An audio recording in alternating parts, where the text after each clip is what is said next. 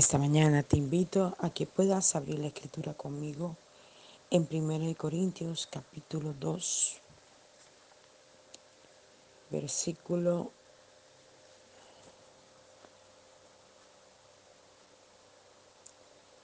6.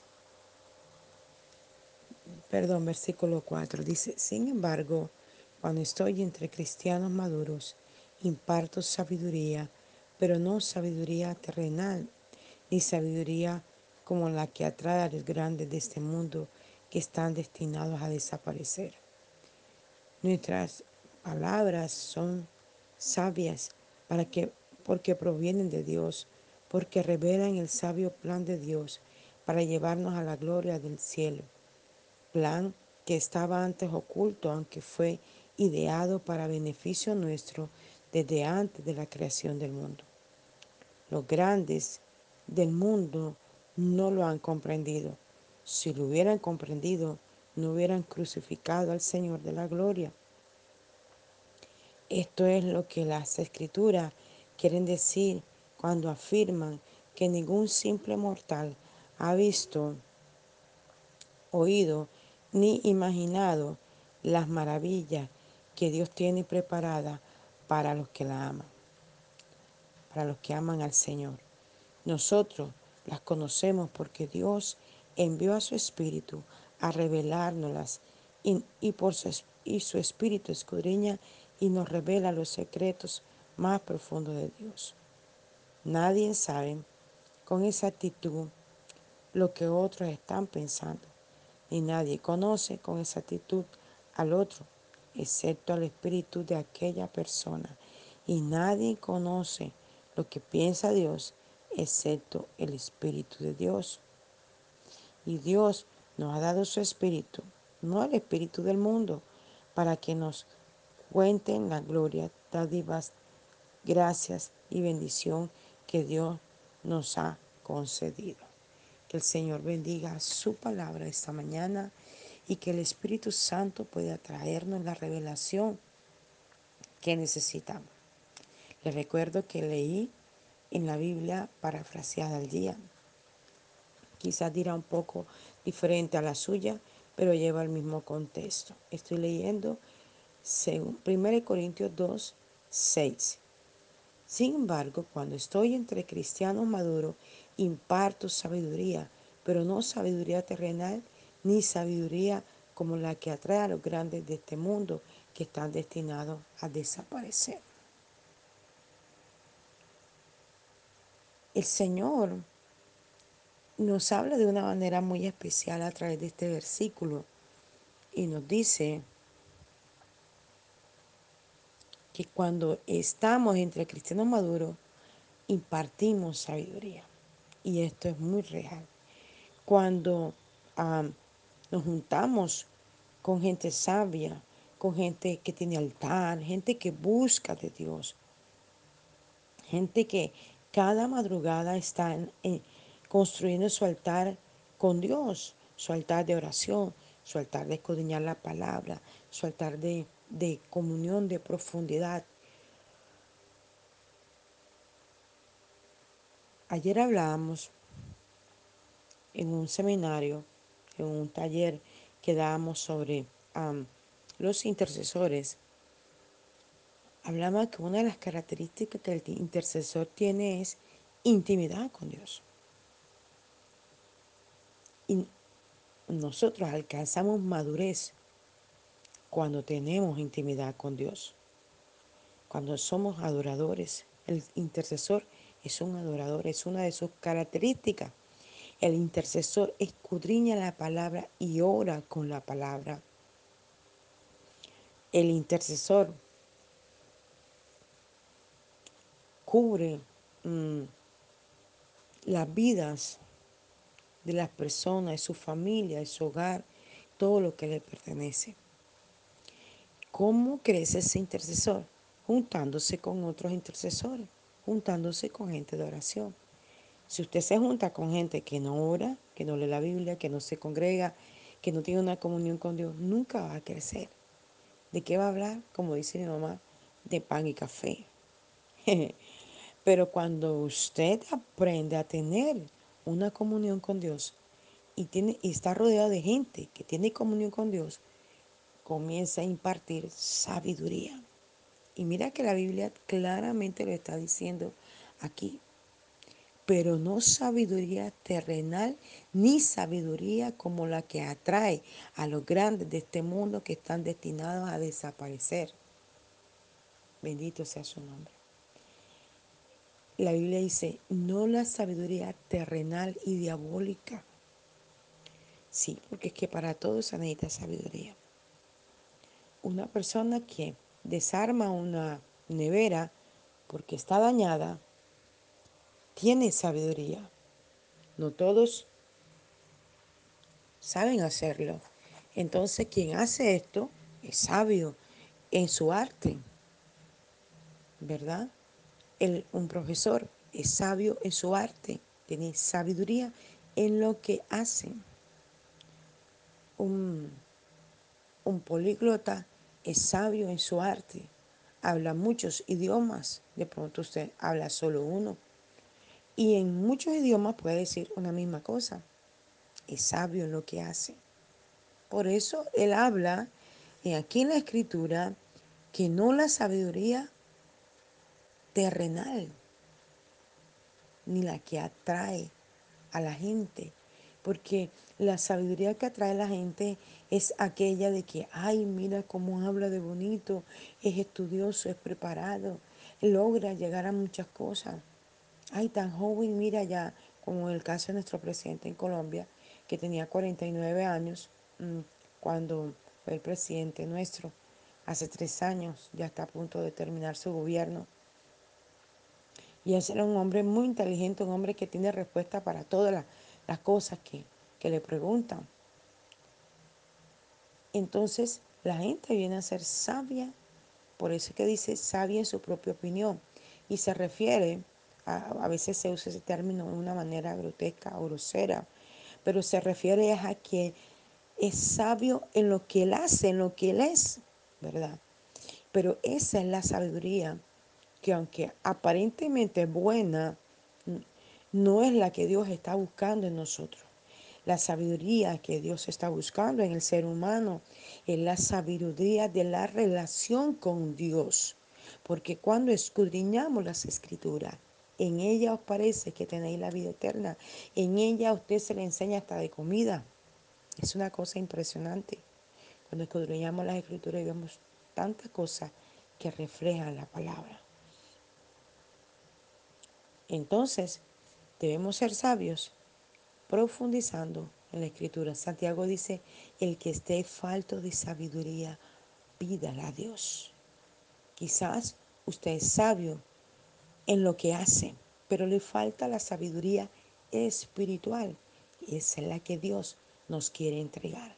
La sabiduría espiritual y que se logra es en el altar de Dios, adorando, orando, leyendo la palabra, congregándonos. Esa es la sabiduría que Dios está interesado que obtengamos y que muchos menosprecian y tienen en poco. Mucha gente se burla de otros porque van a la iglesia, porque leen la Biblia, porque tienen tiempos con Dios. Y muchos escucho expresiones como, estás muy joven para eso. Espera que seas viejo. Porque a veces la gente considera que siendo viejo ya no tenemos ninguna importancia, ya perdimos todo el valor y lo único que podemos hacer es dedicarnos a la iglesia. Error, error. Todos debemos cultivar una comunión y enseñar a otros a tener una comunión desde los más pequeñitos, desde los más bebés, a enseñarlos. Mira, yo vi un video en la televisión, perdón, no, en el Facebook, que me impresionó mucho. Y es un hombre que le sirve la comida a sus perros Ah, y los perros no se acercan al plato hasta que no oran. Y el hombre comienza a orar y los perros bajan la cabeza en medio de la oración y cuando él dice amén, es que los perros van y comen su comida. Y yo digo, ¿y cómo puede un perro entender que es una oración? Porque él le ha enseñado. Si puede un perro entender esto, ¿usted cree que el ser humano no podrá entenderlo? Claro que sí. Si usted es diestro en el ejercicio de la oración, enseña a sus pequeñitos, enseña a los niños, enseña a su esposo, enseña a su esposa, enséñelos y usted va a ver cómo ellos van a descubrir la esencia que tiene el tener la sabiduría no terrenal, no de este mundo, sino la que viene de la palabra del Señor. Y sigue diciendo la palabra, nuestras palabras son sabias porque provienen de Dios, porque revelan el sabio plan de Dios para llevarnos a la gloria del cielo, plan que estaba antes oculto, aunque fue ideado para beneficio nuestro desde antes de la creación del mundo. Desde antes de la creación del mundo ya hay un plan establecido para todo ser humano en la tierra, pero está oculto ¿Por qué está oculto? No porque Dios lo tenga oculto, no. Él está ahí latente para todo ser humano. ¿Cómo se descubre? Cuando enseñamos. Nosotros aprendemos y enseñamos, aprendemos y enseñamos, aprendemos y enseñamos. Pero ¿qué enseñamos? La comunión con Dios. En muchos hogares los niños se levantan sin tener una directriz de los padres. Sí, le enseñan muchas cosas. Eh, tener educación de cómo saludar, de cómo decir buenos días, buenas noches, buenas tardes. Eh, eh, los mandan a la escuela a estudiar, los mandan a la universidad a estudiar. Sí, esa es sabiduría terrenal.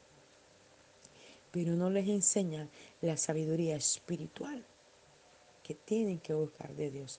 En muchos hogares se enseñan idolatría, cosas que adoran a Dios es diferente al Creador, a Jehová Dios.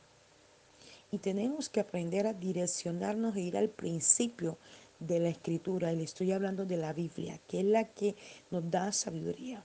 No le estoy hablando de religión ni de iglesia. Le estoy hablando de la relación que el hombre tiene que tener con Dios. Hay religiones falsas, hay sectas que parecen conducir a Dios, pero conducen a actos y cosas que no vienen de Dios. Hay muchas doctrinas en la tierra como estas. ¿Cómo descubrimos que no son verdaderas? Teniendo una búsqueda continua que es la que nos va a dar la sabiduría y traerá la revelación del cielo para nosotros. Los grandes del mundo no lo han comprendido. Si lo hubieran comprendido, no habrían crucificado al Señor de la gloria. Esto es lo que las escrituras quieren decir cuando afirman que ningún simple mortal ha visto, oído ni imaginado las maravillas que Dios tiene preparadas para los que le aman al Señor. Tremendo esto. Ningún mortal ha visto ni oído. Hay cosas que no van a ser reveladas si el hombre no está en un altar continuo con Dios. Pero aquel que dice y dispone su corazón a humillarse, que dispone su vida a entregarla a Dios, va a ver cómo Dios se le va a comenzar a revelar, se le va a comenzar a mostrar. A ver cómo Dios le va a mostrar lo que sucede en el mundo, lo que pasa en el mundo, lo que pasa con su familia, lo que pasa con su empleo, lo que pasa con su jefe, lo que pasa con su trabajo, lo que pasa con su propia vida. Uno de los compromisos que tenemos con Dios somos nosotros mismos. ¿Cómo podemos educar correctamente si no hemos sido educados? Y no estoy hablando de educación terrenal, sino espiritual. ¿Cómo podemos decir a que Él deja de hacer esto cuando yo mismo tengo mi propio pecado y no lo he dejado de hacer? Entonces tengo que adentrarme, que fue lo que enseñé ayer, adentrarme dentro de mí y ver las iniquidades que hay en mí y sacarlas.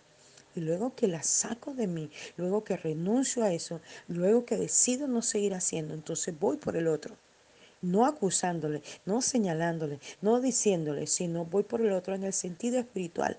Oro por él para que él también sea libre. En el nombre de Jesús. Sigue diciendo la palabra del Señor. Nadie sabe con exactitud lo que otro está pensando, ni nadie conoce con exactitud al otro, excepto el espíritu de aquella persona. Mira esto tan profundo. Lo voy a volver a leer. Nadie sabe con exactitud lo que otro está pensando. ¡Wow! ¡Qué sabiduría! es real. Ni siquiera sabe lo que está pensando tu marido que duerme al lado tuyo, o tu esposa que duerme al lado tuyo, o tu madre que te crió y que te trajo dentro de la barriga. Nunca vas a estar sabiendo que, qué están pensando con esa Ah, a veces mi hija se ríe, o la joven que vive aquí con nosotros, porque a veces voy saliendo y los miro y digo, ¿qué pasa? Y sé por qué. Y porque sus caras hablan de que pasa algo. Claro, sus facciones me pueden decir que está ocurriendo algo y que quizás están pensando algo, pero no con esa actitud. Yo puedo saber lo que está dentro de sus pensamientos. Solo si Dios me lo revela. Solo si Dios se place en decirme cuál es la situación que está viviendo una persona, como me pasó ayer, cuando oraba por alguien en medio del taller que dictaba. Y es una persona que está un poquito obesa. Y cuando me acerqué y puse mi mano sobre ella, vi todo su esqueleto. Y el Señor me decía, ella sufre, ella llora, está angustiada, se siente menospreciada por su sobrepeso.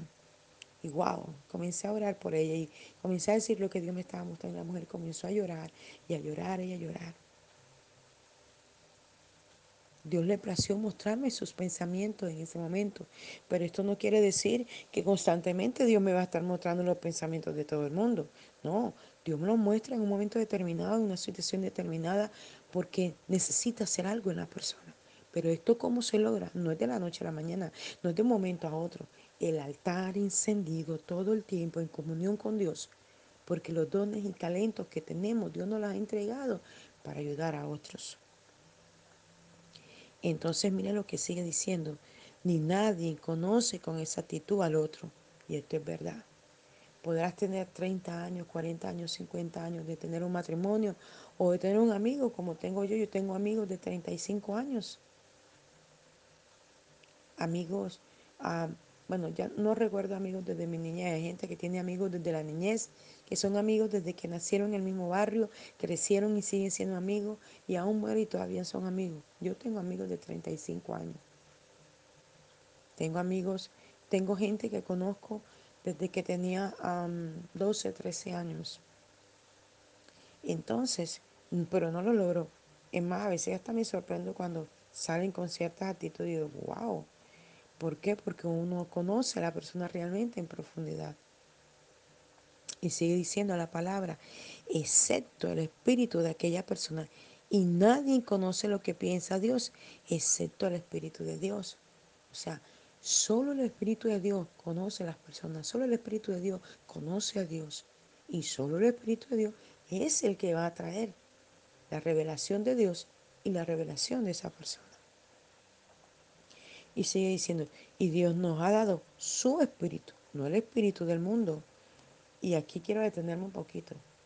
El, no el espíritu del mundo y el espíritu de este mundo, el espíritu de Satanás, el rey de las tinieblas, el rey de la oscuridad. El espíritu del mundo que quieren saber qué pasa, qué, qué pasa con mi marido, qué pasa con mi hijo, qué pasa con el jefe, qué pasa con esta situación. Y van al brujo para que le lean el tabaco, para que le lean las cartas, para que le lean el cigarrillo, para que le invoquen, para que le hagan baños. Porque quieren saber por qué están así, por qué tienen esta enfermedad, por qué le va mal en el trabajo, porque tienen... Y yo les digo a la gente, ¿por qué en vez de ir a un brujo a pagar al brujo, no van al Señor que no les cobra nada? ¿Qué les cuesta doblar la rodilla y humillarse ante el Señor y reconocer todo lo malo que han hecho? Hermana, somos un imán que atraemos lo que sembramos. Si sembramos bien, atraeremos bien. Si sembramos mal, atraemos mal. Y muchas veces decimos, ¿por qué me pasa esto? Yo no soy malo, pero ¿qué has sembrado? ¿Qué has sembrado? Hay una disputa y, una contienda entre la familia. Ah, pero fuiste y le hablaste mal a tu hermano o le hablaste mal a tu hijo del otro. Y claro, el otro reaccionó y fue de una vez a reclamar. Ay, pero yo no quería que... Claro, pero porque vas a meter cizaña. Entonces eso no está bien. Si te parece algo malo de alguien, sea quien sea, vamos al altar de Dios y le decimos a Dios, Padre, no me parece esto de mi esposo, de mi hijo, de mi jefe, de mi compañero, de mi vecino, de mi amigo, de mi esposo, de mi esposa. No me parece. Yo vengo ante ti, te lo digo, Señor. Y si tiene que ser transformado, transfórmalo tú, que tienes el poder de transformarlo, porque yo con mi palabra y mis acciones no lo puedo transformar. Pero sí puedo decidir que tú me transformes a mí para hacer una antorcha encendida donde estoy. ¿Qué debemos dejar que Dios transforme nuestra vida para que cada día la gloria caiga en nosotros y seamos transformados en una manera sobrenatural. Y sigue diciendo la palabra del Señor para que nos cuenten la gloria, dádivas, gracia y bendición que Dios nos ha concedido. Y al hablarle de esas dádivas, hemos usado las palabras que puso en nosotros el Espíritu Santo, no las palabras que quizás como hombres habríamos escogido. Tremendo esto, ¿verdad? Cuando hablamos de lo que somos, de lo que tenemos en nuestra familia, hablaremos con la palabra del Señor. Dice la Biblia que tu palabra sea sazonada. Mm. Eh, que día había un trabajador aquí, porque como estamos realizando, haciendo lo del salón de los niños, había un trabajador y bueno, estaba viendo algo que estaba en la televisión y de pronto expresó en sus propias palabras lo que estaba diciendo. Igual no le dije nada porque no es una persona que asista a nuestra iglesia, pero eh, sentí como el impulso de decirle algo, pero sentí suavemente en mi oído la voz de Dios que me dijo, espera. Entonces no me moví. Cuando de pronto él se levanta, se para en la puerta y dice, wow, pastora, perdóneme, no debía expresarme de esa manera. Yo lo miré sonreí y entendí que la atmósfera, el ambiente, lo que se mueve dentro de ese lugar, lo redarguyo. El Espíritu Santo obró en él. Y ayer ocurrió lo mismo, con la misma persona y con otra. Estaba él terminando de preparar una mezcla y llega otra persona que es familiar de él y él de saludo le, le coge la cara. Y la joven reacciona con una palabra soez. Y yo la miro. Y ella dice, pastora, perdóname. Entonces le dije, es que tú puedes reaccionar frente a la acción de él de otra manera, no diciendo palabras sueces. Y la gente va comprendiendo las situaciones en las que va viviendo que no son correctas y que tienen que ser eliminadas. Pero nosotros no conocemos la reacción que esa persona va a tener. Por eso es necesario que como antorcha encendida que somos, saturamos la atmósfera, el ambiente y cada lugar donde estamos con la adoración y con la oración.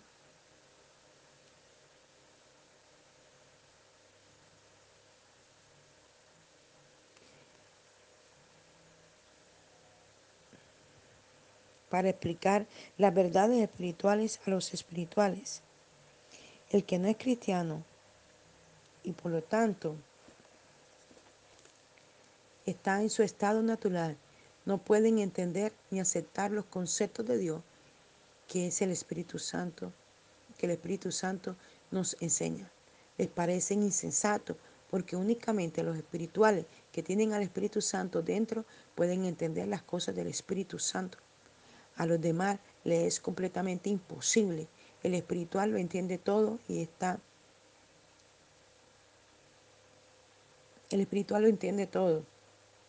Y lo demás eh, desconcerta al no cristiano. Padre, te damos gracias esta mañana por tu palabra, Señor, que nos ayuda a entender los propósitos que tienes con nosotros. Bendecimos a todo aquel que escucha estos devocionales, que este día, primer día de la semana, que el domingo podamos adorar, exaltar el nombre del Señor, buscarle en espíritu y en verdad. Que el Todopoderoso les bendiga rica y abundantemente. Les habló la apóstol Daniel Rentería desde el altar de mensajeros de la Cruz de Cristo. Barranquilla, Colombia. Un abrazo fuerte en la distancia.